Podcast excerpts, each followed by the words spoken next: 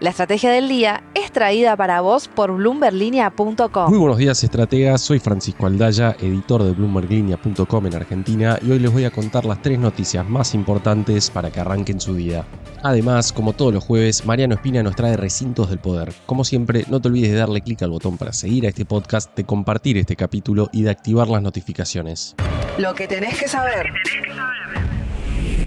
1. Mientras que Sergio Massa había apuntado a tres o cuatro vivos que habían hecho subir el dólar y que los iba a meter en cana, ayer Alberto Fernández denunció legalmente a Javier Milei y a Ramiro Marra por sus declaraciones en torno a los ahorros en pesos. Lo cierto es que los funcionarios no se quedaron solamente con sus palabras y ayer tuvimos una nueva medida de la CNB en un nuevo endurecimiento del cepo cambiario. Los grandes inversores van a tener que informar al ente regulador de su intención de operar contado con liqui cinco días antes de poder hacerlo. Además, los inversores extranjeros tendrán un límite diario de compras de 100 mil dólares. Esta resolución tuvo el efecto deseado por el gobierno con un contado con liqui que se dio ayer hasta el entorno de los 930 pesos. ¿Cuánto durará esta calma forzada y a dónde irán ahora estos pesos? 2. Con reservas netas negativas en más de 6.400 millones de dólares, de acuerdo a las estimaciones de Romano Group, la deuda con importadores del Banco Central no para de crecer, dejando un escenario sumamente complejo de resolver para el gobierno que asuma en diciembre. ¿De cuánta deuda estamos hablando? Según los cálculos del economista Fernando Marul, ya son unos 54 mil millones de dólares. Sí, escuchaste bien, más que lo que debe la Argentina al FMI. 3. Argentina apeló ayer ante la Corte de Apelaciones del Segundo Circuito de Estados Unidos contra el fallo de la jueza Loreta Fresca que implica una indemnización de 16 mil millones de dólares a Burford Capital por la expropiación de IPF.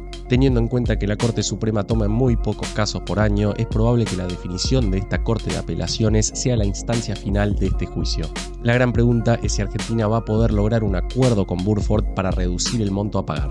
Antes de pasar a recintos del poder, veamos rápidamente cómo van a abrir hoy los mercados. El S&P Merval subió 2,6% ayer, fue una jornada verde para las acciones argentinas en Wall Street, con subas de hasta 11,7% para Cresud y caídas de hasta 1,9% para Satellogic. El dólar blue cerró en 1.010 pesos, el MEP en 856 y el contado con liqui en torno a los 930 pesos. Recintos del poder. Y ahora Mariano Espina, contanos por favor qué está pasando en el mundo de la política argentina. Parece una eternidad, pero no. Apenas 10 días nos separan de las elecciones presidenciales del 22 de octubre. Desde mañana ya no se difundirán encuestas que por cierto han circulado con menor tráfico tras las pasos, instancia en la cual fueron mayormente imprecisas.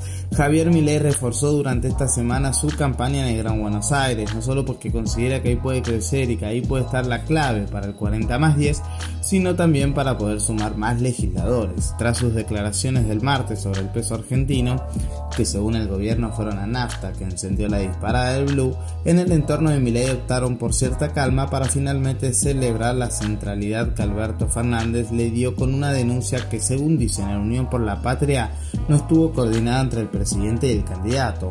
El candidato Sergio Massa, que apostó en este tramo a fortalecer su campaña en redes sociales y canales de streaming y que considera hoy que entraría en un balotaje, focalizará sus últimos días previo a las elecciones en lo que considera que puede definir para bien o mal su suerte, el dólar blue. Esquivando carpetazos, Patricia Bullrich recuperó protagonismo tras el segundo debate y aprovechó las declaraciones de Milley y las noticias de la economía para tomar impulso y mantenerse en la disputa. Recordemos que en las PASO entre los tres principales candidatos hubo menos de 3 puntos porcentuales de diferencia. Juan Courel, especialista en comunicación política, recordó vía Twitter algunos datos que dejaron el recorrido entre las PASO y las generales desde su reciente incorporación al sistema local en 2011. Nunca en la historia de las pasos se repitieron los resultados en las generales, achicamientos en la ventaja que le sacó el primero al segundo de 3, 6 y 8 puntos. Nunca la distancia aumentó y una sola vez el primero creció en porcentaje. La frase del día. Antes de irnos, escuchemos lo que dijo ayer en Radio La Red Ramiro Marra sobre la vinculación de sus declaraciones a la suba del dólar.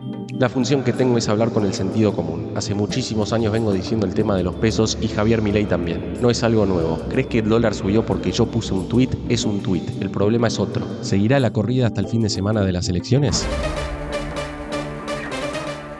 Esto fue un nuevo capítulo de la Estrategia del Día Argentina. Yo soy Francisco Aldaya, editor de Bloomberg Línea, y me puedes seguir en Twitter en arroba franaldaya. No se olviden de darle clic al botón para seguir a este podcast y a la campanita para que se enteren al instante cada vez que sale un capítulo de lunes a viernes. Espero que tengas una gran jornada productiva.